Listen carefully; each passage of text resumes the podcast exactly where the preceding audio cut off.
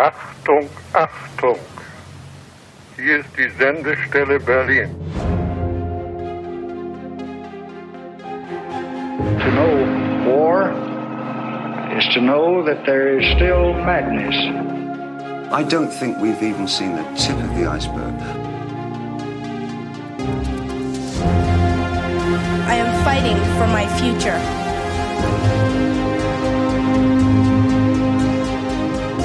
We are fortunate to be alive at this moment in history. Nun, diese Geschichten sind ungefähr 20 Jahre zurück. Warum soll man denn nicht die Wahrheit sagen? Langzeitläufer. 120 Jahre in 120 Folgen. Hallo, schön, dass ihr eingeschaltet habt. Ihr seid hier mitten in den 20er Jahren gelandet. Langzeitläufer ist nämlich ein Geschichtspodcast, der sich mit dem 20. und 21. Jahrhundert auseinandersetzt. In jedem Jahr gibt es eine Folge. Angefangen hat es mit dem Jahr 1910 und enden wird es voraussichtlich mit dem Jahr 2030. Jetzt sind wir im Jahr 1926 angekommen und darum geht es logischerweise dann auch in dieser Folge. Bevor ich allerdings äh, anfange, so mit den Ereignissen, mit den Besonderheiten, mit den spannenden Büchern und Filmen aus dem Jahr, noch ein Nachtrag zur letzten Sendung, was die Literatur des Jahres 1925 angeht. Und zwar sollte in Bezug auf dieses Jahr John Dos Passos Manhattan Transfer nicht unerwähnt bleiben. Und ja, weil man über dieses Buch auf jeden Fall noch reden sollte, habe ich das für die nächste Sendung eingeplant. Im Jahr 1927 ist das Buch nämlich in der deutschen Ausgabe erschienen. Und dann passt das da auch ganz gut rein. Freut euch auf jeden Fall schon mal auf einen mitreißenden Ausflug ins New York des frühen 20. Jahrhunderts und einen echten Jahrhundertroman. Wenn euch Anmerkungen wie diese einfallen, wenn ich was vergessen habe, wenn irgendwas äh, vielleicht doch nochmal angeguckt werden sollte, wenn ihr vielleicht mal dabei sein wollt oder jemanden wisst, der spannende Geschichten aus der Geschichte erzählen könnte oder einfach einen Gruß da lassen wollt, schreibt mir gerne unter podcast at laura-rosenkranz.com. Und ich freue mich natürlich auch sehr über Bewertungen um den Podcast ein bisschen bekannter zu machen. Okay, dann mal los ins Jahr 1926. Für Deutschland, das ist ein ganz gutes Jahr. Und zwar holen die Siegermächte Deutschland in den Völkerbund. Die Idee der Siegermächte dabei ist, das Land nicht zu isoliert zu lassen und außerdem als Verbündeten gegen die kommunistische Sowjetunion zu behalten. Da haben sie allerdings wieder ein bisschen die Rechnung ohne die, den deutschen Unmut oder die, die deutsche Unzufriedenheit mit der Situation nach dem Krieg gemacht. Und weil die Deutschen nicht einverstanden waren mit einigen Aktionen der Siegermächte, zum Beispiel die blockierende Haltung der Franzosen, was die Reparationszahlungen angeht, haben sie sich dann überlegt, ähm, doch nochmal mit der Sowjetunion einen Freundschafts- und Neutralitätsvertrag zu schließen. Also schon seit 1922 bestand eine diplomatische und militärische Kooperation mit der Sowjetunion. Und das wurde dann nochmal unterstrichen mit diesem Freundschaftsvertrag 1926. Und das war für die Sowjetunion sehr wichtig und entscheidend, weil sie sonst politisch komplett isoliert dargestanden wäre. Und ja, die Siegermächte wollten, äh, wollten mit der Aufnahme Deutschlands in den Völkerbund eigentlich genau das verhindern. Ja, und von deutscher Seite gab es ganz starke Bestrebungen, aus diesem Würgegriff der Reparationszahlung rauszukommen. Der damalige ähm, Außenminister, also damals hieß das noch Reichsminister des Auswärtigen, seit 1923 äh, vorher Reichskanzler, Gustav Stresemann, hatte zum erklärten Ziel, Versailles zu revidieren, also den Vertrag von Versailles rückgängig zu machen oder zumindest sehr stark anzupassen. Und die Idee war, durch die, den Beitritt zum Völkerbund eine bessere Verhandlungsposition zu haben gegenüber den Siegermächten. Und tatsächlich erhielt äh, Deutschland mit dem Beitritt und einem ständigen Sitz im Völkerbund seinen alten Großmachtstatus auf dem internationalen Parkett eigentlich wieder. Es gibt auch noch ein ähm, Zitat von Stresemann, in dem er wirklich keinen Zweifel an seiner Agenda lässt. Und zwar, der Völkerbund ist vielmehr in mancher Beziehung auch Erbe und Vollstrecker der Verträge von 1919. Daraus haben sich in der Vergangenheit vielfach Gegensätze zwischen dem Völkerbund und Deutschland ergeben. Ich hoffe, dass sich die Behandlung der hierbei in Betracht kommenden Fragen infolge unserer künftigen Mitarbeit im Völkerbund leichter gestalten wird. Ja, und äh, Gustav Stresemann erhält dann auch im selben Jahr zusammen mit dem französischen Außenminister äh, Aristide de Briand den Friedensnobelpreis für den Vertrag von Locarno aus dem Vorjahr einerseits und generell für ihre sogenannte Politik des Ausgleichs. Und ähm, ja, da, dazu muss man allerdings sagen, dass die beiden innenpolitisch ziemlich angefeindet wurden. Also die Anstrengungen fielen jeweils in den eigenen Regierungen, in den eigenen Ländern nicht unbedingt auf fruchtbaren Boden. Ja, und während sich in Deutschland also eine kurze Phase der Beruhigung einstellt, bilden sich im Dunstkreis der Nationalsozialisten immer neue Parteiorganisationen, etwa die Hitlerjugend, der Bund Nationalsozialistischer Deutscher Juristen oder auch der Nationalsozialistische Deutsche Studentenbund. Ja, abgesehen davon geht es den Leuten aber allmählich etwas besser. Also auch finanziell, die Wirtschaft erholt sich eigentlich weltweit. Zumindest äh, in der nicht kolonialisierten Welt gibt es überall einen Aufschwung.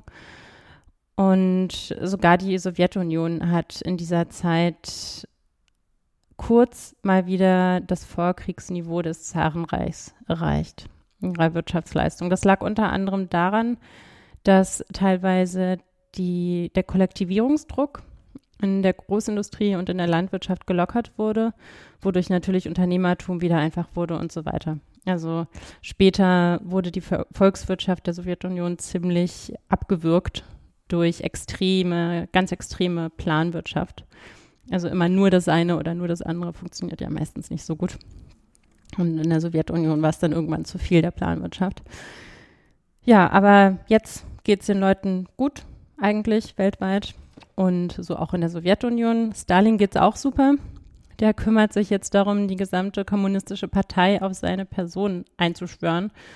Und in diesem Jahr erreicht dann auch die Mitgliederzahl die Millionenmarke treuer Stalin-Anhänger. Also die anderen wurden einfach alle rausgekickt und unter anderem ähm, starke Persönlichkeiten aus den Reihen der Kommunisten, also wie zum Beispiel Leo Trotsky, Grigori Simonev, Lev Kamenev, Nikolai Bukharin oder auch Alexei Riko wurden einfach der Reihe nach rausgemobbt. Und schon mal kleiner Spoiler, bis in die 30er Jahre hinein wird keiner mehr von ihnen am Leben sein. Ja, in Italien äh, sieht es ähnlich aus. Äh, da ist 1926 der Aufbau der faschistischen Diktatur abgeschlossen. Woanders äh, streben auch autoritäre Herrscher nach oben. Der ehemalige polnische Regentschaftsrat Józef Pilsudskis putscht sich zum Diktator, wird es bis zu seinem Tod im Jahr 1935 bleiben. Ja, und auf ähnliche Weise bilden sich auch in Griechenland, Rumänien, Portugal und Spanien sowie in den baltischen Staaten autoritäre Regierungsformen. In der Türkei verschlechtert sich währenddessen die Situation der Kurden durch einen Attentatsversuch auf Mustafa Kemal, der sich Mitte Juni ereignet. Auf britischer Seite ähm, basteln die Briten weiterhin an dem Problem, ihr riesiges Reich noch einigermaßen verwaltet zu kriegen. Und der damalige Außenminister Lord Balfour prägt deshalb den Begriff des Commonwealth als Zitat Gruppe sich selbst regierender Gemeinschaften, die im Status gleichgestellt sein sollten. Und das setzte sich dann auch sofort, dass ab Beginn des 20. Jahrhunderts mehr und mehr Kolonialgebieten der Dominienstatus verliehen wurde. Allerdings war dummerweise ziemlich unklar, was dieser Status genau bedeuten und wie zusammengearbeitet werden sollte. Also das äh, blieb noch spannend. In China hat sich auf Druck Stalins die KPCH mit Chiang Kai-sheks Kuomintang kurzzeitig verbündet, um China wieder zu vereinigen und sie brechen zusammen zum Nordfeldzug auf. Dann So ein bisschen als äh, letzte Notiz noch aus dem Bereich der Weltpolitik. Der Aufstand der Rif-Kabilen in Marokko wird von Frankreich und Spanien niedergeschlagen. Bis zur Unabhängigkeit des Landes wird es noch ein Vierteljahrhundert dauern. Okay, dann bewegen wir uns mal von der weltpolitischen Bühne wieder hin zum Besonderen, also zum, zur Kultur des Jahres, Kunst, Literatur, Alltag, Pop und so weiter. Also das, was vielleicht auch ein, Zusammenspiel mit der Weltpolitik das fühlbare, die fühlbare Besonderheit des Jahres ausmacht. Ja, wie gesagt, es geht weltweit bergauf. In Deutschland entstehen Unternehmen wie die Lufthansa, die IG Farben. In Berlin wird der Funkturm eingeweiht. Architektinnen und Architekten machen sich im Geiste der Rationalisierung und Optimierung Gedanken darüber, wie man das Leben der Menschen durch Design und Architektur besser machen kann. Einigen geht es auch natürlich darum, wie man die Nachfrage des Marktes am besten bedienen kann. Den meisten wahrscheinlich um beides. Das ist ja selten so linear und beides in gewissem Maße relevant. Ja, und die Wiener Architektin Margarete Schütte-Lichotzky treibt im Jahr 1926 die Entwicklung der Frankfurter Küche voran, die heute als Urtyp der modernen Einbauküche gilt. Und die Idee war, dass diese Küche so praktisch wie ein industrieller Arbeitsplatz gestaltet gestaltet sein sollte. Also alle wichtigen Dinge sollten einfach mit einem Handgriff erreichbar sein und die Arbeitsgänge so weit wie möglich verkürzt werden. Es wurde beim Testen der Prototypen dann auch die Zeit für jeden einzelnen Arbeitsschritt gestoppt, um das noch effizienter zu machen. Und äh, dann gab es auch noch so Tricks wie den blau-grünen Anstrich, der typisch ist für diese Küchen und die Idee dahinter war, dass wissenschaftliche Studien dieser Zeit herausgefunden hatten, dass Fliegen sich wohl nicht so gern auf türkisfarbenen Oberflächen niederlassen. Und das Ganze auch schon super modern und natürlich Vorbild für ganz viele Möbelhäuser der heutigen Zeit. Ähm, alles super kompakt gehalten, modular hergestellt und ausgeliefert und zugleich mit einem hohen Designanspruch, also einem hohen einem hohen ästhetischen Anspruch. Und hinter den Ideen von Schütte-Lihotzky stand auch ein emanzipatorischer Anspruch. Also sie wollte den schwer arbeitenden Hausfrauen Erleichterung verschaffen, die häufig keine weitere Küchenhilfe hatten und manchmal auch noch, wenn sie Arbeiterinnen waren, auch noch einem Broterwerb nachgehen mussten neben der ganzen Hausarbeit und einfach hoffnungslos überarbeitet waren was ja auch bis heute ein Problem ist mitunter. Je nachdem, ob man sich halt noch eine Hilfe leisten kann oder nicht. Und in ihren eigenen Worten, das Problem, die Arbeit der Hausfrau rationeller zu gestalten, ist fast für alle Schichten der Bevölkerung von gleicher Wichtigkeit. Sowohl die Frauen des Mittelstandes, die vielfach ohne irgendwelche Hilfe im Haus wirtschaften, als auch Frauen des Arbeiterstandes, die häufig noch anderer Berufsarbeit nachgehen müssen, sind so überlastet, dass ihre Überarbeitung auf die Dauer nicht ohne Folgen für die gesamte Volksgesundheit bleiben kann.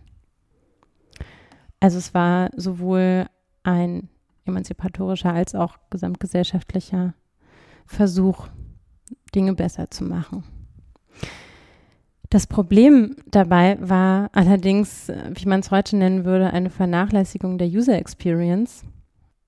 Es war nämlich so, dass als die Frankfurter Wohnküche dann in den Gebrauch kam, sich die Beschwerden der Hausfrauen häuften, weil nämlich im Designprozess, also im Entwurfsprozess, die tatsächlich Betroffenen also gar nicht gefragt wurden, was sie, was ihre Bedürfnisse seien und es wurde auch nicht getestet.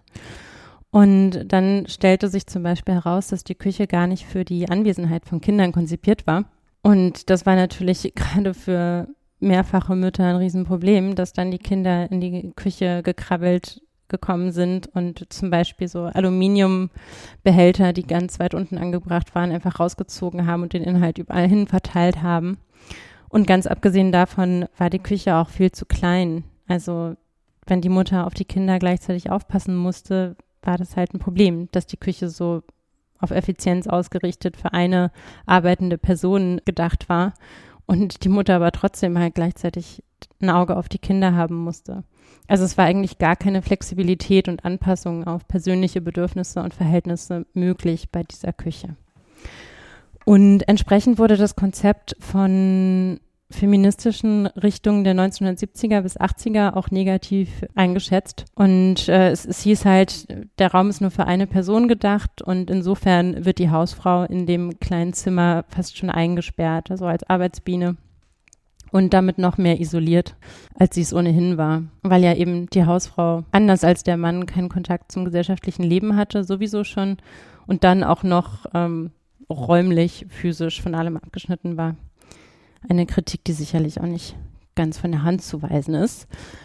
Und heute ist die Frankfurter Küche vor allem Museums- und Kultobjekt und findet auch häufiger mal Einzug in Kunstaktionen. Also es gab 2008 ein Musikvideo zum Song Frankfurt Kitchen und ein äh, britischer Künstler, Liam Gillick, hat 2009 eine Interpretation der Frankfurter Küche für den deutschen Pavillon in Venedig, also für die Biennale, als Kunstobjekt nachbauen lassen. Und der zypriotische Multimedia-Künstler Nikos Karalambidis hat 2011 in Griechenland eine Installation vorgestellt, die sich ebenfalls der Frankfurter Küche widmet. Ja, also zumindest ähm, inspirieren Schütte Lihotzkis Gedanken die Künstler unserer Zeit weiter. Das ist ja auch schon mal was. Und ja, wie gesagt, also natürlich war das eine super Pionierarbeit, die ja auch Einzug gehalten hat in alle möglichen weiteren Verwendungen ihrer Ideen. Zum Alltagsleben oder zum Kulturleben dieser Zeit habe ich übrigens für 1926 ein, wie ich finde, ziemlich tolles Buch gefunden. Ein kulturwissenschaftliches Buch, also nicht ganz so schön erzählt wie 1913 von Florian Illies, aber auf jeden Fall vielleicht noch ein bisschen tiefgründiger als 1913. Und zwar 1926, ein Jahr am Rande der Zeit von Hans Ulrich Gumrecht.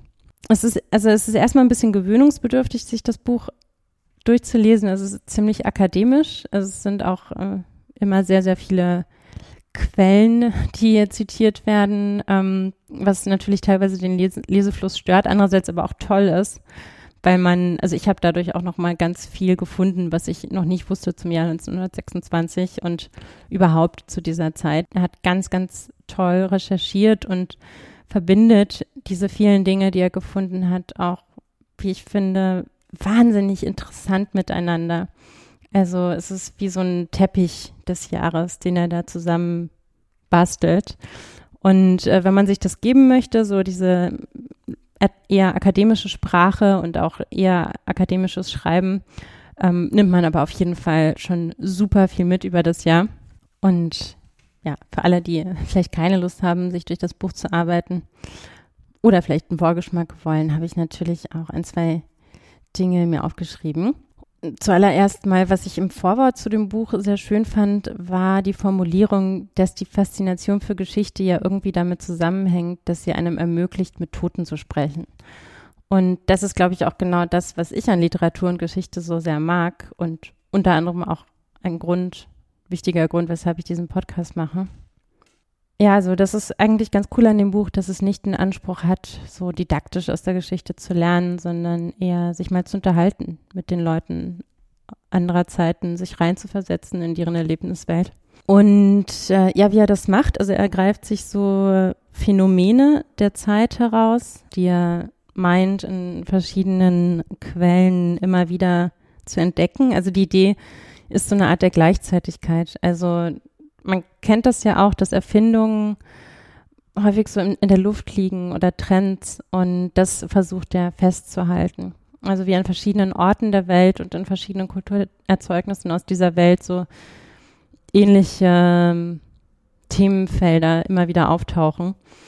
Und das sind zum Beispiel Amerikaner in Paris, da denkt er natürlich an Hemingway. Äh, und Konsorten. Das Automobil, ganz klar, Boxen, Dachgärten, die Eisenbahn, das Fließband, das Flugzeug, das Grammophon, Hungerkünstler, Ingenieure, Jazz, Lichtspielhäuser, Mord, Mumien, Ozeandampfer, Polaritäten, Pomade, Reporter, Revue, Sechstagerennen, Stierkampf, Streik, Tanz, Uhren und der Völkerbund ganz zum Schluss. Und das ergänzt er dann mit Spannungsfeldern, die er zu erkennen glaubt. Also Authentizität versus Künstlichkeit, Gegenwart versus Vergangenheit, Handeln versus Ohnmacht, Immanenz versus Transzendenz, Individualität versus Kollektivität, männlich, weiblich, Sachlichkeit, Überschwang, Schweigen, Lärm, Ungewissheit, Realität, Zentrum, Peripherie. Ich weiß nicht, wie sehr das unbedingt nur für diese Zeit steht. Also ich glaube, das sind so ewige Spannungsfelder, die für Gesellschaften der letzten 300 Jahre gelten, aber vielleicht auch ganz besonders fürs 20. Jahrhundert. Und ja, das ist auf jeden Fall schon mal sehr interessant.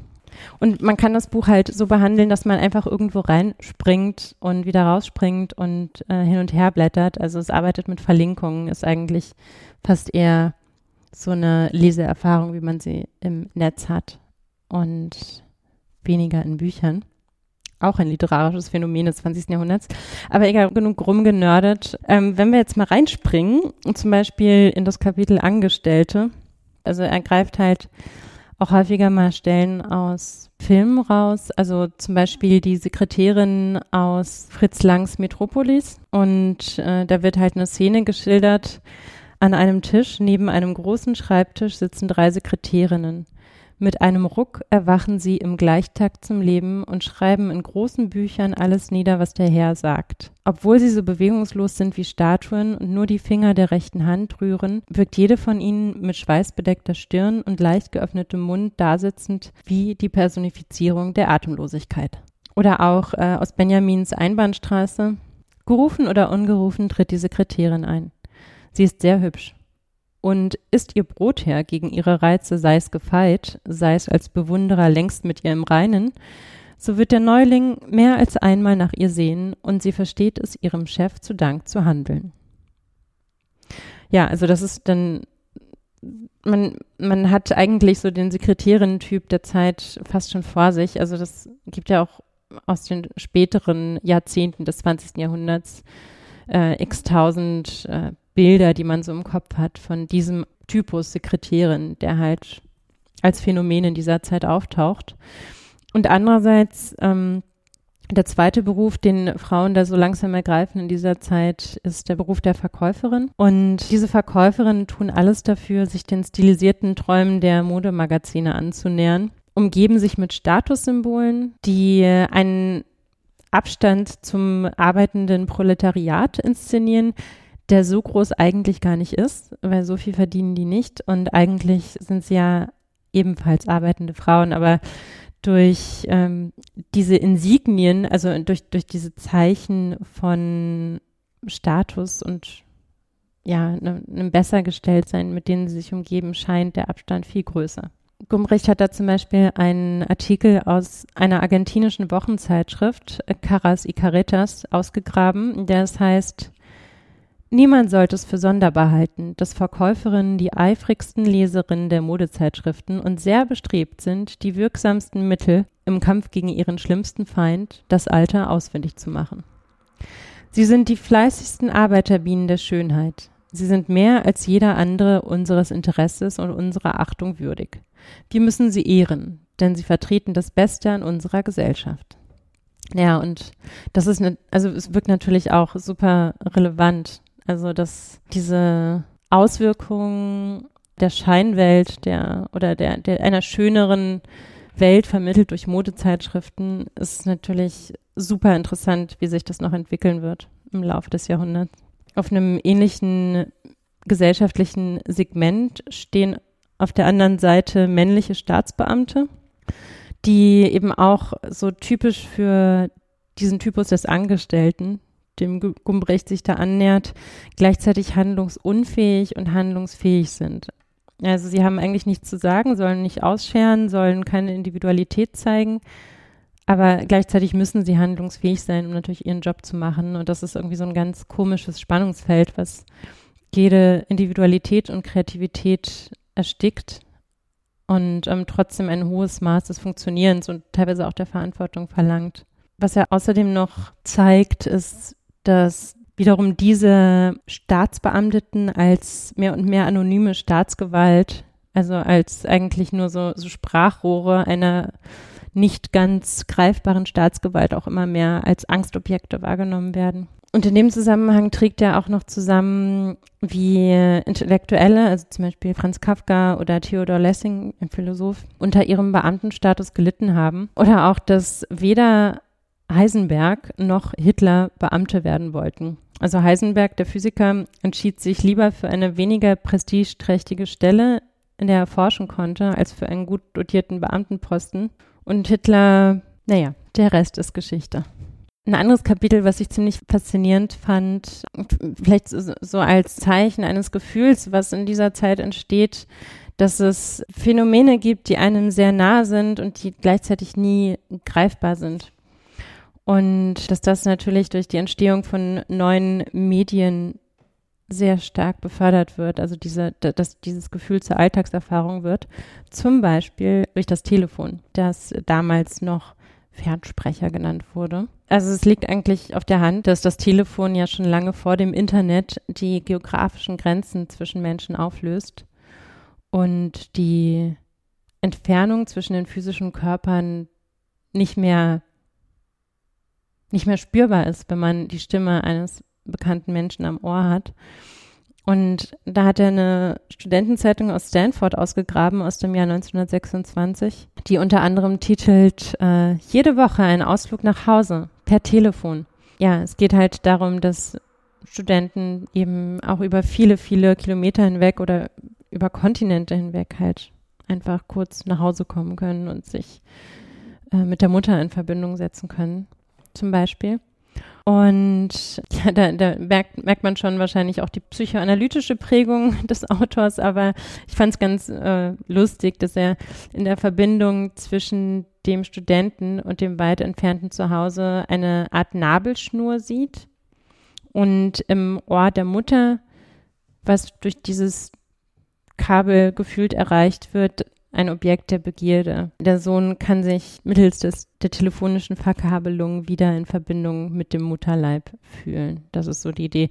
Und dass es ähnlich auch ist mit dem Ohr des Fräuleins vom Amt, was ja damals noch zwischengeschaltet war. Also man musste erst mit dem Fräulein reden und sagen, wo man hin telefonieren wollte. Und dann äh, wurde der Anruf verbunden. Und dass das irgendwie so manchmal ganz heiß war, so mit dem unbekannten Fräulein vom Amt kurz zu reden.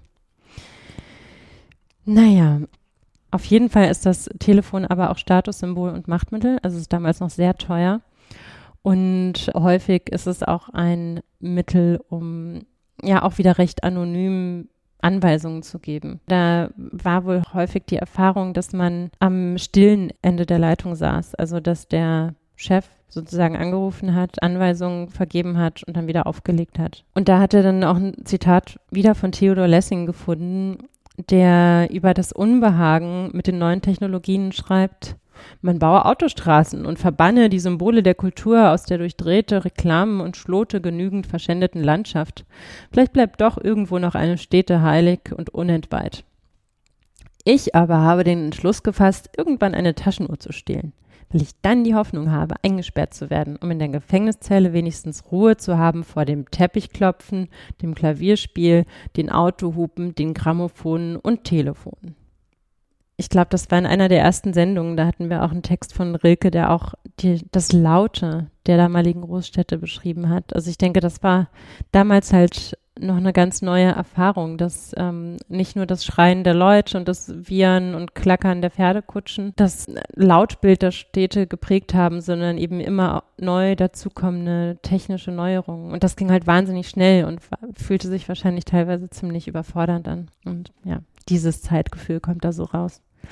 Und passend dazu gibt's in diesem Jahr in den USA auch noch ein landesweites Rundfunknetz, auch bekannt als NBC. Ja, und wo wir jetzt schon bei einem Buch über das Jahr waren, können wir uns ja mal die Bücher, die in dem Jahr geschrieben wurden, anschauen.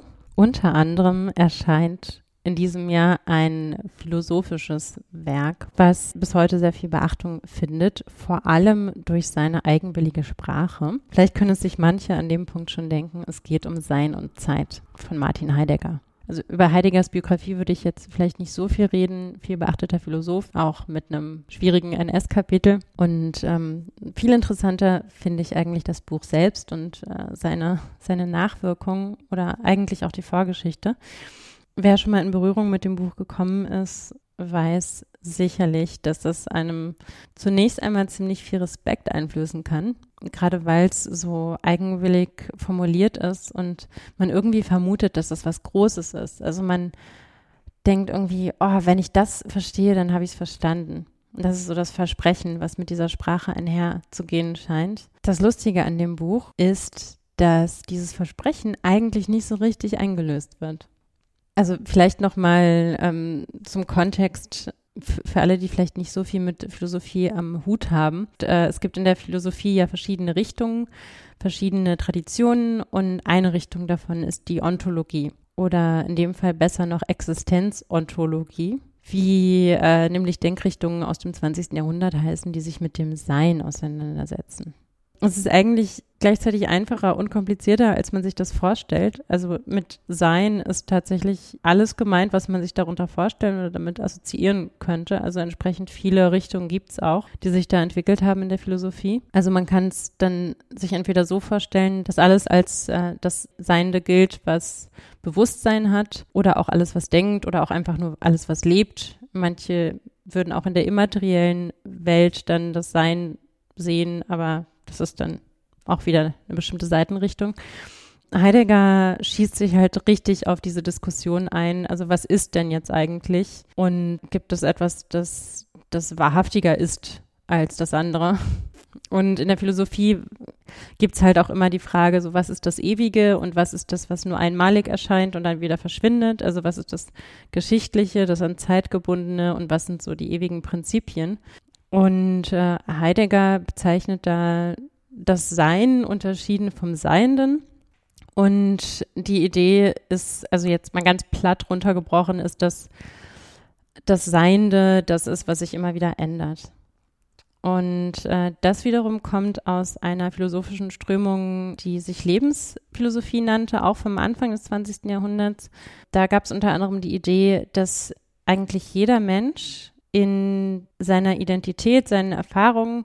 Also, wenn man sich das so vorstellt, man wird geboren und dann kommt so Schicht um Schicht auf Erfahrungen und bildet die Psyche und die, das ganz Besondere, was jeden Menschen ausmacht. Und da ist die Idee, dass wenn sich durch diese dünne Schichtung, also so, so die, die Jahresringe eines Menschen eigentlich immer wieder eine ganz individuelle Struktur bildet, dass ja dann das, das Sein, also das Erleben, das Existieren eines solchen Menschen zu jedem gegebenen Zeitpunkt einmalig sein muss. Die Idee ist dann eben auch, dass dann halt auch das Sein, das nicht austauschbare, einmalige sein muss, was ein einzelner Mensch zu einem bestimmten Zeitpunkt ist. Und Heidegger reicht das nicht. Der will oder verspricht zumindest, dass er das Sein definieren kann. Also das, das Wahrhaftige, was zurückbleibt, wenn man eben das Veränderliche wegnimmt. Das ist so dieses endgültige Wahrhaftige, da sind wir eigentlich fast schon bei so Gottesvorstellungen. Und das ist halt ja auch das, was die Philosophie schon immer umgetrieben hat, ebenso die Religion, teilweise auch die Kunst. Also was der Grund aller Dinge sein könnte wenn man Heidegger seine Sprache nimmt, also seine, sein lustiges Vokabular, was er da aufstellt, dann ist da nicht mehr so viel. Und letztlich ist, ähm, finde ich deshalb, dass eigentlich Heidegger so eine Art Fitzgerald der Philosophie ist. Also wir erinnern uns, Fitzgerald ist ja eigentlich der, der Meister der sprachlich vermittelten Verheißung. Und man hat die ganze Zeit das Gefühl, man ist an was ganz Großem und Wichtigem dran. Sowohl die Figuren in dem Buch, in den Büchern von Fitzgerald haben dieses Gefühl und auch als Leserin hat man das Gefühl. Bei Heidegger ist es so, wie gesagt, genauso, dass man irgendwie denkt, oh, jetzt kommt's gleich, jetzt kommt die Erklärung für was ganz Großes und so wait for it, es ist, gleich passiert's und es kommt nicht. Deshalb haben sich einige Deutungsrichtungen auch darauf verlegt zu sagen, naja, die Antwort liegt halt in der Sprache des Buchs. Und ja, das ist wahrscheinlich auch eine, ja, vielleicht ein, eine sehr nette Deutung des Buchs. und es, es ist auch einfach natürlich eine wahnsinnig faszinierende Sprache. Und ähm, spannend an Heidegger ist auch eh, dass er eigentlich eher interessante Fragen, eigentlich eher die Fragen liefert als die Antworten. Und man kann es natürlich auch so sehen, dass ähm, wenn man das Sein als existierendes Bewusstsein versteht, dann kann sich das zumindest im Fall des Menschen ja auch eigentlich gar nicht anders äußern als durch Ausdruck, also entweder sprachlich oder künstlerisch oder sonst irgendwie. Und insofern könnte man eigentlich sagen, dass immer, wenn sich etwas Geistiges, also das Bewusstsein in seinen Widersprüchen, also die ganze komplizierte Psyche, wie sie so auch immer so gegen sich selbst arbeitet und schaut, kalkuliert und wahrnimmt, erfährt, äh, die beste Lösung findet, reflektiert, dann wieder setzen sich irgendwelche Impulse durch und so weiter und wann immer sich so eine geistige Bewegung zeigt, könnte man ja sagen, das Sein zeigt sich.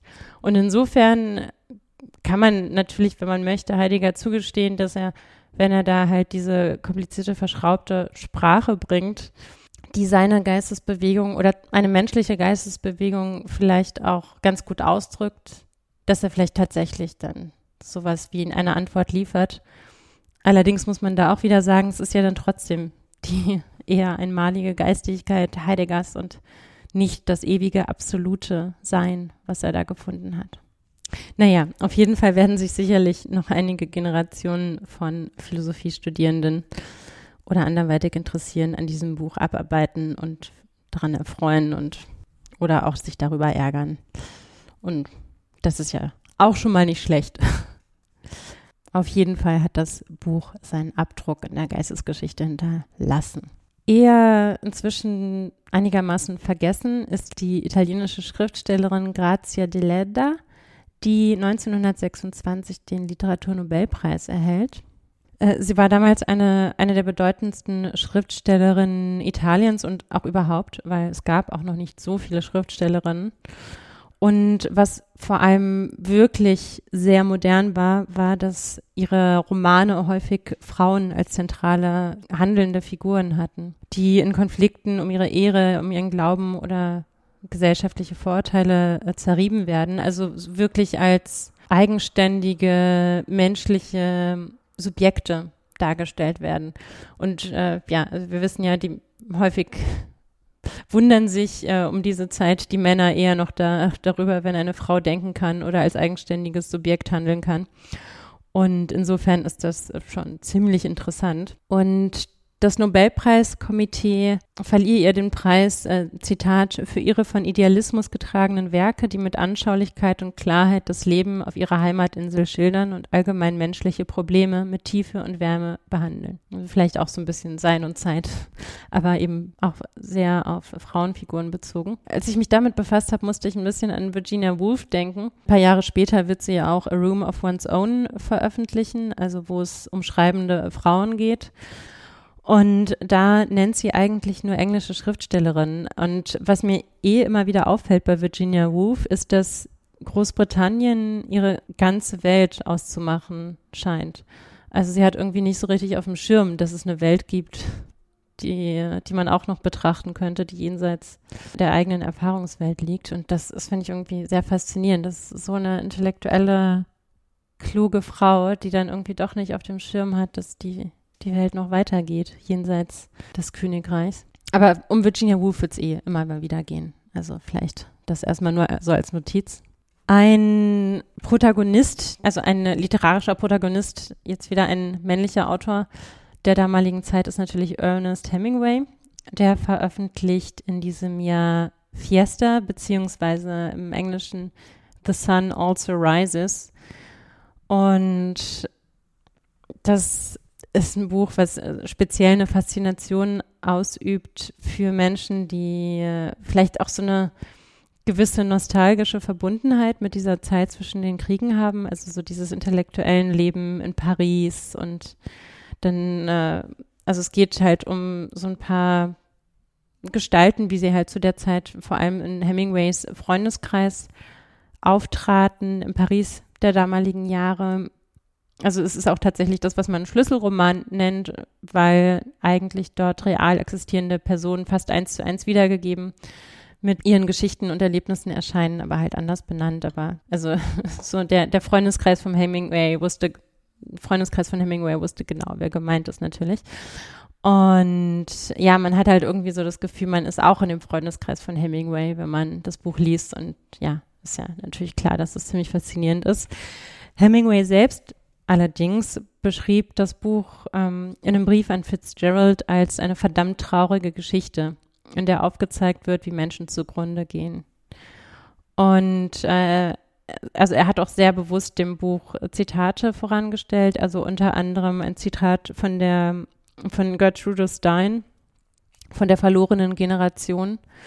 Also halt die jungen Menschen, die nach dem Weltkrieg irgendwie nicht so richtig wissen, was sie mit sich anfangen sollen. Also auch wenn die vermeintlich irgendwie die ganze Zeit nur Spaß haben und irgendwie durch Europa reisen und in Spanien ähm, Stierkämpfen zusehen und sonst in irgendwelchen Bars sitzen mit coolen Leuten und sich über spannende Sachen unterhalten, dass sie eigentlich doch sehr verloren sind alle. Was natürlich super toll ist und angenehm bei Hemingway ist, dass er ja aus dem Journalismus kommt und sehr pragmatisch schreibt. Also es ist absolut nicht verschnörkelt, also es ist absolut kein Fitzgerald in seinem Schreiben.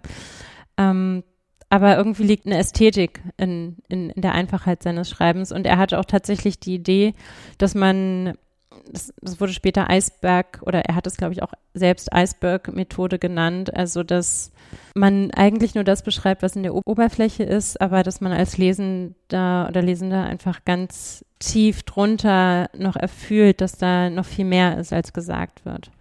Und so diese Art zu schreiben hat er eigentlich perfektioniert und das ist sehr faszinierend. Und ja, ist natürlich auch ein Buch, was sehr viel über die Zeit aussagt durch seine Handlung. Und ähm, noch ein anderes Buch, was äh, bei weitem nicht so bekannt ist wie Fiesta, also was ich auch durch dieses äh, Buch von Gumrecht entdeckt habe, was aber auch echt schönes Zeitbild ergibt, ist ähm, Rien que la Terre von Paul Morand, also ein französischer Schriftsteller. Nichts als die Welt, kann man das vielleicht übersetzen. Und es ist im Prinzip ein Reisebericht. Also Vielleicht wäre Paul Morand auch heute eher so äh, Reiseblogger oder irgendwie Insta-Traveler oder so. Ja, damals hat man halt eher Bücher verwendet, um seine Reisen zu schildern. Beziehungsweise gab es natürlich auch schon Fotografie, die im Vormarsch war, aber vor allem Bücher. Und ja, es geht um eine Weltreise. Also er ist ja Franzose. Äh, dann fährt er zunächst nach äh, Amerika, ist in Chicago und Kanada und New York unterwegs, schifft sich dann nach Asien ein, wo auch der größte Teil des Romans spielt. Und was ganz interessant ist, ist der Punkt, an dem er dann nach Europa zurückkehrt. Ähm, hier an diesem Novemberabend auf diesem trübseligen, ungeheizten Schiff erfolgt die stumme und rückwärts gewandte Heimkehr der erschöpften und zitternden Leute aus den Kolonien, der mit Pechsträhnen parfümierten Elendshuren, der schlecht bezahlten und verbitterten Büroangestellten, der besorgten Familienväter mit ihrer Angst vor Risiken, der Menschen, deren Besitz seit der Abreise aus Frankreich die Hälfte seines Wertes verloren hat, der Opiumraucher mit dem bitteren Geschmack auf der Zunge.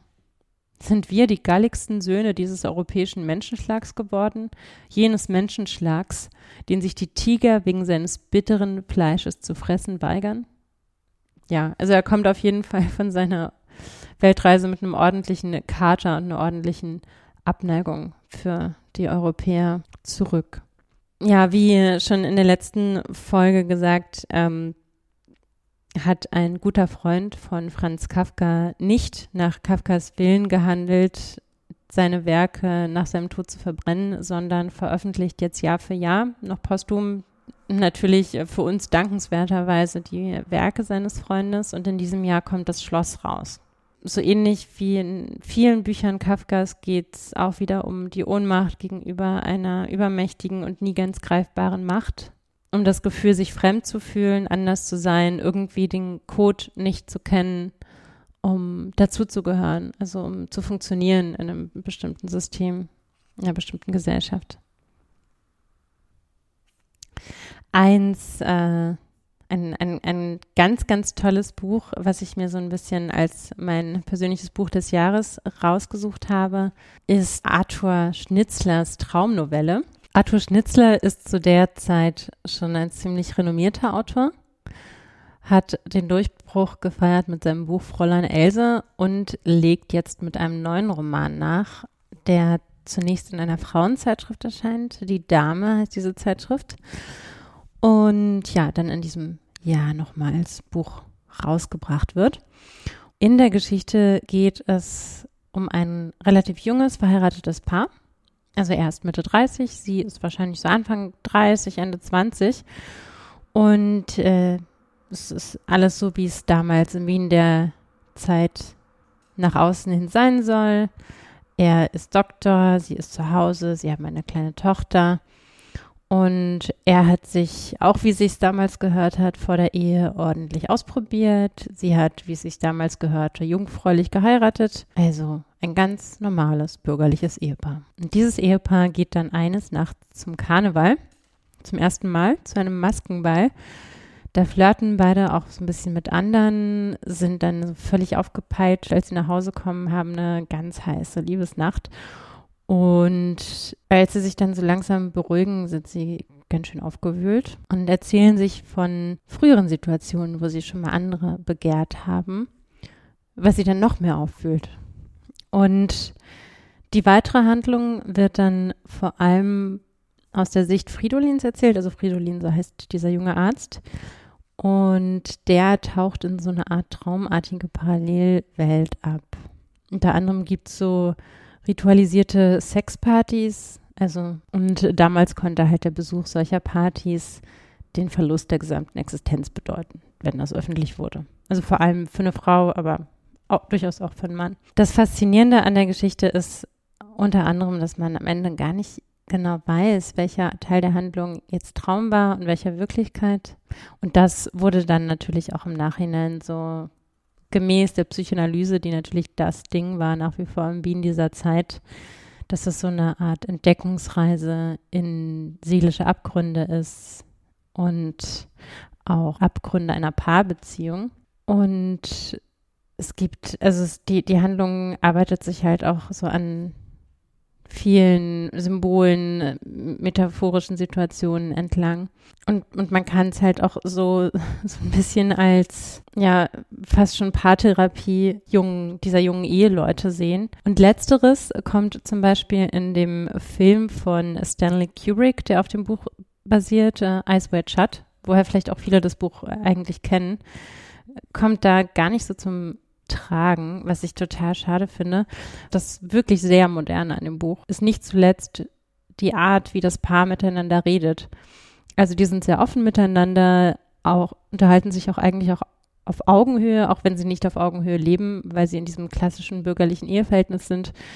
Aber es ist eine ehrliche, aufrichtige Liebe füreinander. Es ist ein ehrliches Interesse, die Beziehung auch auf dieser Augenhöhe mit dieser Aufrichtigkeit weiterzuführen es ist ein ehrlicher Schmerz und ein Konflikt damit verbunden, dass der andere auch andere begehren könnte, werden die inneren, die damit verbundenen inneren Konflikte beider Charaktere erzählt.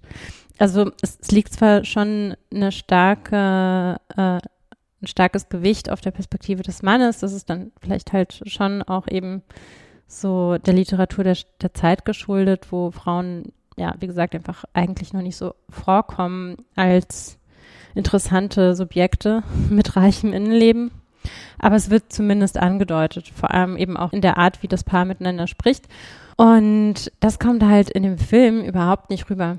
Also der Film ist ja auch transportiert in das äh, New York der 90er. Nicole Kidman und Tom Cruise, die auch damals ein Ehepaar waren. Und Nicole Kidman ist so die eigentlich klischeemäßige Frau und Tom Cruise ist irgendwie so der, der, der coole Typ, der irgendwie eigentlich nur sie total liebt und kaum Ecken und Kanten hat. Und das ist leider so gar nicht dem entsprochen, was den Roman interessant macht. Halt ein wirkliches Gespräch zwischen den Eheleuten stattfindet und im Film ist es eigentlich sehr einseitig. Also, dass sie halt äh, sich beschwert oder wütend wird oder Emotionen zeigt und er ja eigentlich gar nicht so richtig dem Gespräch etwas entgegensetzt und dann einfach nur so wie, so, so archaisch wie der Männertypus des 20. Jahrhunderts einfach den Streit nicht mehr fortsetzt und äh, zur Arbeit geht und danach durch die Nächte New Yorks stromert. Genau, weil vielleicht auch viele nur den Film gesehen haben und weil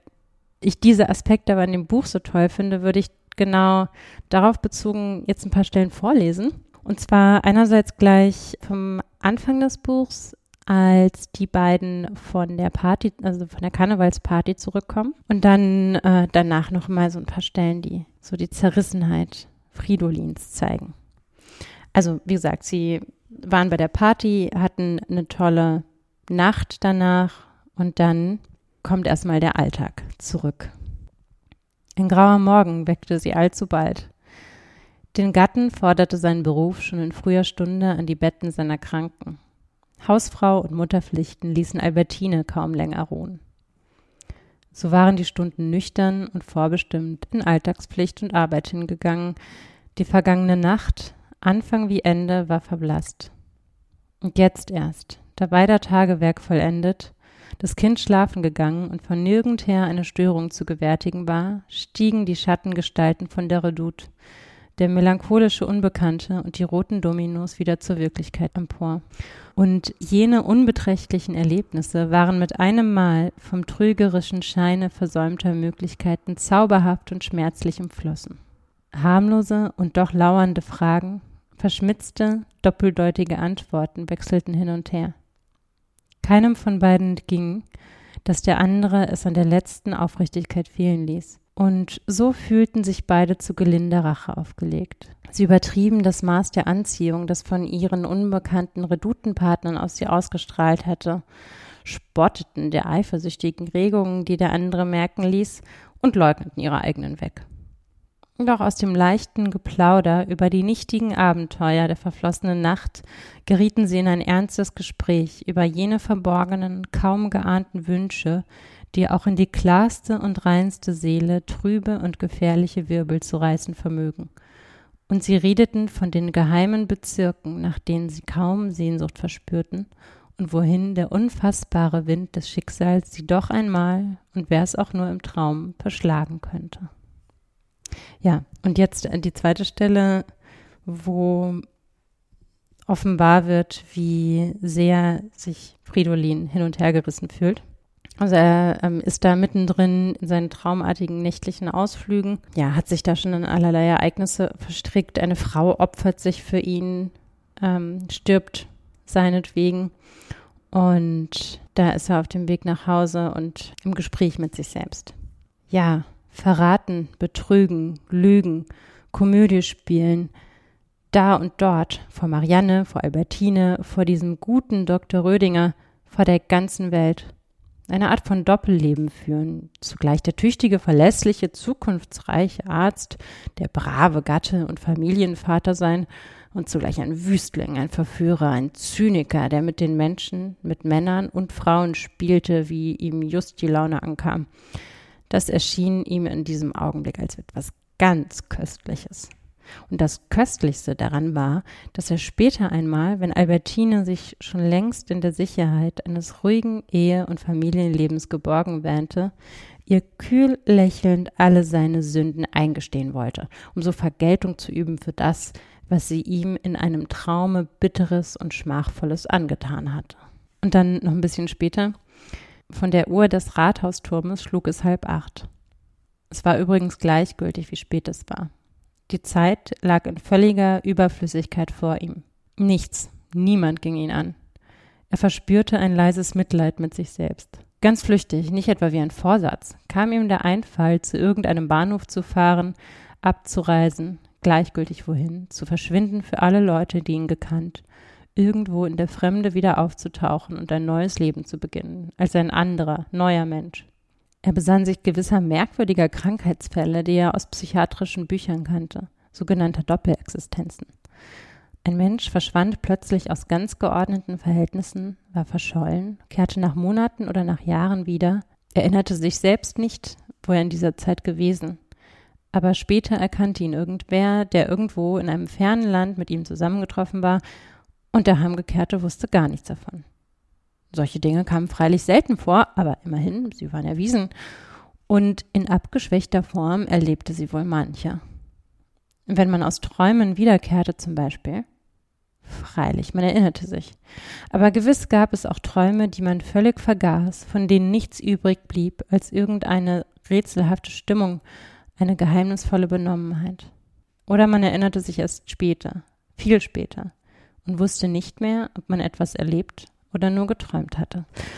Das war jetzt ein ziemlich ausführlicher Abriss des Literaturgeschehens dieses Jahres. Vielleicht noch als letzte Notiz, Randnotiz zum allgemeinen Kulturleben, was, was vielleicht auch so ein bisschen die Gesinnungskämpfe im Deutschland der damaligen Zeit zeigt. Ein gewisser Konrad Adenauer, damals noch Kölner Oberbürgermeister, befindet eine Tanzpantomime Bela Bartoks als unmoralisch und lässt weitere Aufführungen verbieten. Diese Tanzpantomime mit dem Titel Der wunderbare Mandarin war am 27. November 1926 aufgeführt worden.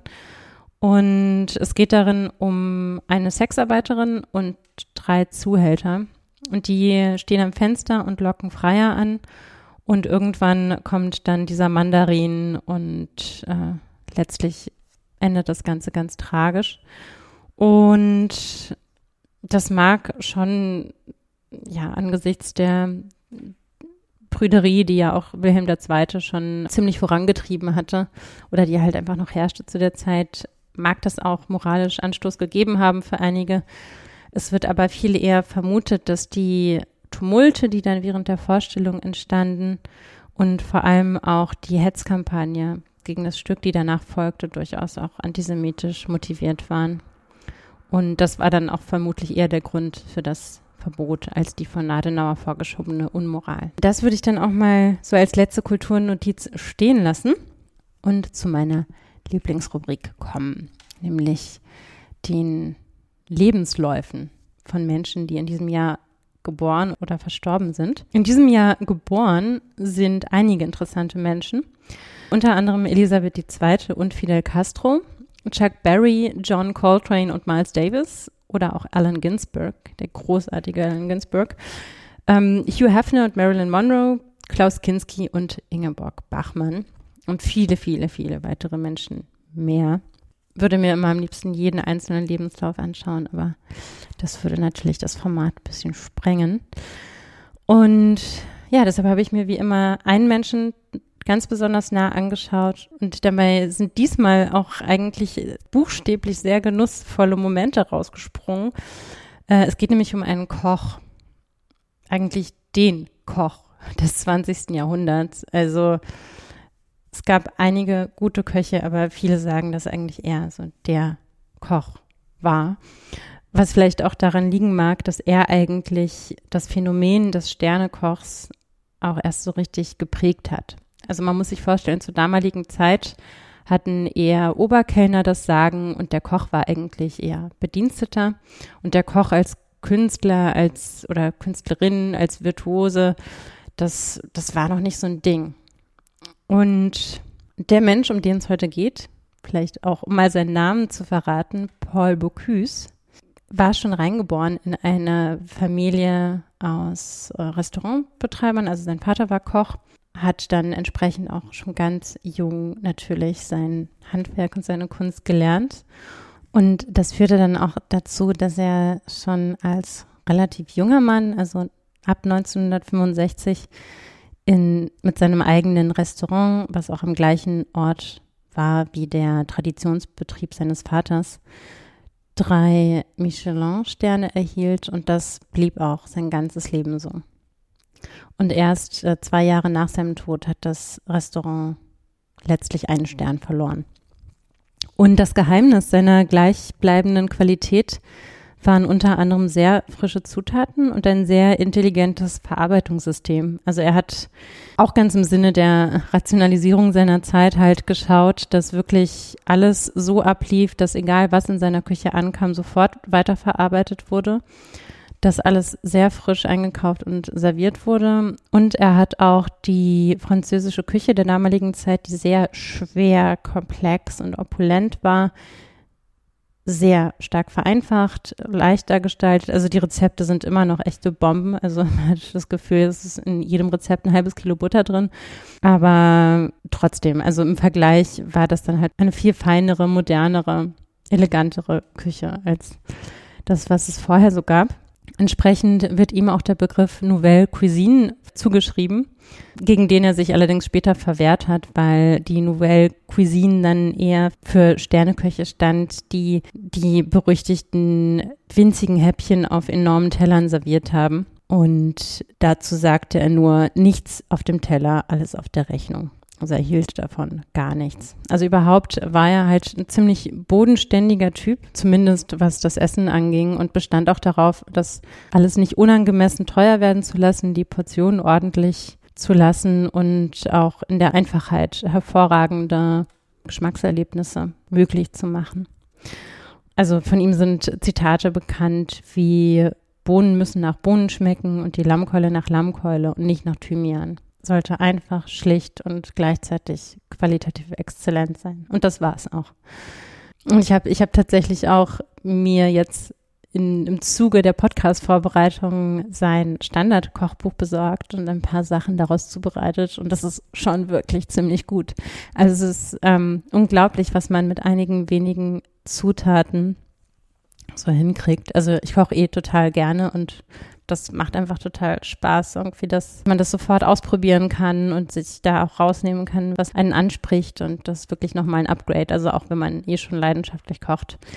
Ich kann es auf jeden Fall weiterempfehlen. Und super sympathisch an ihm ist auch, dass er ja, dass er diese humanistische, menschliche Seite hatte. Also die Leute, die bei ihm arbeiteten, hatten schon harte und lange Schichten. Also 14 Stunden waren relativ normal. Aber er soll stets eine gerechte äh, Führungskraft gewesen sein. Und er hat auch immer gesagt, ja, also mein Erfolg verdanke ich meinen Mitarbeitern. Er ähm, verschrieb sich dann auch äh, der Mission, die Köche in, in, den Blickpunkt der Öffentlichkeit zu stellen. Also er, er, er wollte einfach, dass, dass Köche mit ihrer Kunst gesehen werden und hat deshalb auch ähm, Talentwettbewerbe initiiert, war sehr präsent in den Medien hat weltweit Restaurants eröffnet, unter anderem in Disneyland Paris und auch äh, Konserven vertrieben, wofür auch teilweise ein bisschen belächelt wurde von der sonstigen Haute Cuisine. Aber es hat halt funktioniert. Also diese Konserven, die es unter anderem lange Zeit im KDW zu kaufen gab, ähm, sollen wohl hervorragend gewesen sein auch die Wettbewerbe, die er veranstaltet hat, waren immer so ganz große Events, haben halt auch vielen jungen Köchen geholfen, äh, ihre Karriere anzufangen. Und überhaupt hat er ein ganz interessantes äh, System für Nachwuchskräfte, weil natürlich wollten alle, also Köche aus aller Welt bei ihm arbeiten. Und weil das natürlich nicht ging, dass alle bei ihm arbeiteten, da hat er so einen Deal mit, mit, mit anderen guten, sehr guten Köchen, die aber nicht so bekannt waren wie er. Und hat dann gesagt, okay, ihr könnt meine Nachwuchskräfte haben und die lernen dann bei euch. Und wenn ich aber meine, dass einer von denen jetzt bei mir anfangen sollte, dann kriege ich den Koch, den jungen Koch sozusagen. Das war dann sein Deal. Also ja, man merkt den Geist der Zeit wirklich in ihm. Also bei aller Kreativität und Kunstfertigkeit und Liebe zum Essen schon auch äh, der, der Wunsch nach besser, höher, schneller, weiter der ihn da angetrieben hat und ja auch dazu geführt hat, dass sein Name heute zusammen mit seiner, seinem Humanismus und, und mit seiner exzellenten Kochkunst dazu geführt hat, dass er heute als so wichtiger Stern am Gastronomiehimmel des 20. Jahrhunderts leuchtet. Und nicht zuletzt das Ritterkreuz der Ehrenlegion erhalten hat im Jahr 1975 weil er nämlich für Giscard d'Estaing eine Trüffelsuppe unter Blätterteighaube kreiert hat, die dann ein durchschlagender Erfolg wurde und auch bis heute im Menü seines Restaurants zu finden ist. Also das ist so ein bisschen ein Bocuse-Klassiker. Ja, und was sein Privatleben anging, war er auf jeden Fall auch kein Kostverächter. Er hat mit drei verschiedenen Frauen in drei verschiedenen Haushalten gelebt. Und zwar war er ab 1946 mit einer Ehefrau verheiratet, hatte eine Tochter mit der, mit der hat bei denen teilweise gelebt. Dann noch insgesamt 50 Jahre mit der Mutter seines Sohns Jerome zusammengelebt und 35 Jahre noch mit einer dritten Frau. Und seine Aussage, ich mache das, wovon jedermann träumt, ist natürlich, ja, ist natürlich auch ziemlich aus der, aus der Zeit heraus. Durften die Frauen dann auch mit anderen Männern noch zusammenleben und hat er sich ausreichend um die Kinder gekümmert. Also wer sagt denn, dass jeder Mann davon träumt? Wer sagt, dass nicht jede Frau davon träumt und so weiter? Das waren dann wahrscheinlich alles Fragen, über die er sich weniger Gedanken gemacht hat. Aber um ihn dann doch in guter Erinnerung zu behalten, würde ich noch mal ein Zitat aus dem Vorwort zu dem Standardkochbuch lesen. Ein Zitat, was ich wahnsinnig sympathisch finde. Und da bezieht er sich auf seinen Lehrer, also sein großes Vorbild Fernand Point, bei dem er auch seine Kunst teilweise gelernt hat. Und schreibt, einen weiteren Grundsatz von Fernand Point habe ich nicht vergessen. Man kann nur mit Liebe gut kochen, weil es vor allem darum geht, um einen Tisch herum Atmosphäre von Freundschaft und Brüderlichkeit zwischen den Menschen zu schaffen. Dies scheint mir sehr wesentlich. Sowohl die Hausfrau als auch der große Koch sollen nur die Gerichte zubereiten, die sie auch gerne zubereiten. Wenn eine Hausfrau ein Hähnchen brät, besonders wenn es ein Bresshähnchen ist, muss sie davon überzeugt sein, dass sie etwas Gutes mit Liebe zubereitet. Ich glaube, es ist leichter für Leute zu kochen, die man gerne hat. Es schmeckt dann auch besser. Na, und dann noch ein Zitat, wo er ein bisschen über seinen Werdegang schreibt und über seine Vision für die Zukunft an die Leserinnen und Leser seines Kochbuchs gerichtet. Ich wünsche meinen Leserinnen und Lesern alles Gute. Sie sollen nicht den Mut verlieren, wenn sie nicht auf Anhieb ein kulinarisches Kunststück vollbringen. Ist Kochen eine Begabung? Ich weiß es nicht genau. Es gibt wohl manchmal so etwas wie Prädestination. So findet man zum Beispiel in meiner Familie Köche seit sieben Generationen. 1634 waren meine Vorfahren Müller in Cologne und 1765 wurde ein Teil der Mühle in ein Restaurant umgebaut. Was mich betrifft, so habe ich 1942 in einem kleinen, von Claude Marais geführten Restaurant in Lyon angefangen. Es war Krieg und es gab nichts zu essen. Man musste irgendwie zwischen dem schwarzen Markt und den Schwierigkeiten, sich Lebensmittel zu besorgen, zurechtkommen. Diese Atmosphäre des Durchwurstelns hat mir sehr geholfen, dass ich in meinem Beruf so ungefähr alles selber machen kann. Seither haben sich die Zeiten geändert. Ich koche aber weiter. Eines Tages, ich hoffe bald, werde ich in dieser Gegend ein Haus kaufen. Die Küche wird ganz nach meinen Vorstellungen gebaut werden. Ich werde meinen Herd, einen schönen Tisch aus Holz aufstellen. Und wenn ich noch fit bin, koche ich täglich vier bis fünf Essen und serviere auf diese Weise die echte Küche von Bocuse. Man kann dann Wasser trinken, wenn es sein muss, darf aber nicht rauchen. Ich werde also aus Freude und Freundschaft weiterarbeiten. Einer unserer Moralisten sagte, der Tisch sei ein Altar nur dazu gedeckt und geschmückt, um darauf den Kult der Freundschaft zu zelebrieren. Nur dazu gedeckt und geschmückt, um darauf den Kult der Freundschaft zu zelebrieren. Ja, und das kann man sich ja, auf jeden Fall mitnehmen, ob man jetzt im Sternerestaurant essen geht oder zu Hause netten Leuten ein leckeres Essen macht. Da kann man sich auf jeden Fall auf Bocuse besinnen. Das ist nicht so sehr darauf ankommt, wie teuer das Essen ist oder wie toll das jetzt verziert ist. Es kommt eigentlich darauf an, Spaß an der Sache zu haben und die in netter Gesellschaft zu genießen. Damit sind wir eigentlich auch schon wieder am Ende der Sendung zum Jahr 1926 angekommen.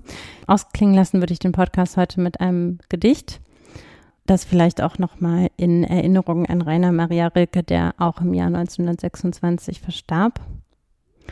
Und ein sehr bekanntes Gedicht von ihm habe ich ausgewählt, das eigentlich wahrscheinlich auch schon ganz gut zusammenfasst, worum es in Sein und Zeit geht. Ich lebe mein Leben in wachsenden Ringen, die sich über die Dinge ziehen. Ich werde den letzten vielleicht nicht vollbringen, aber versuchen will ich ihn. Ich kreise um Gott, um den uralten Turm und ich kreise jahrhundertelang. Und ich weiß noch nicht, bin ich ein Falke, ein Sturm oder ein großer Gesang.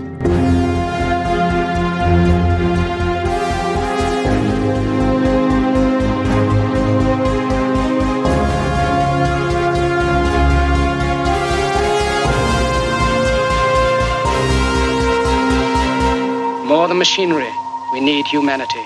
More than cleverness, we need kindness and gentleness. Without these qualities, life will be violent and all will be lost. The aeroplane and the radio have brought us closer together. The very nature of these inventions cries out for the goodness in men, cries out for universal brotherhood, for the unity of us all.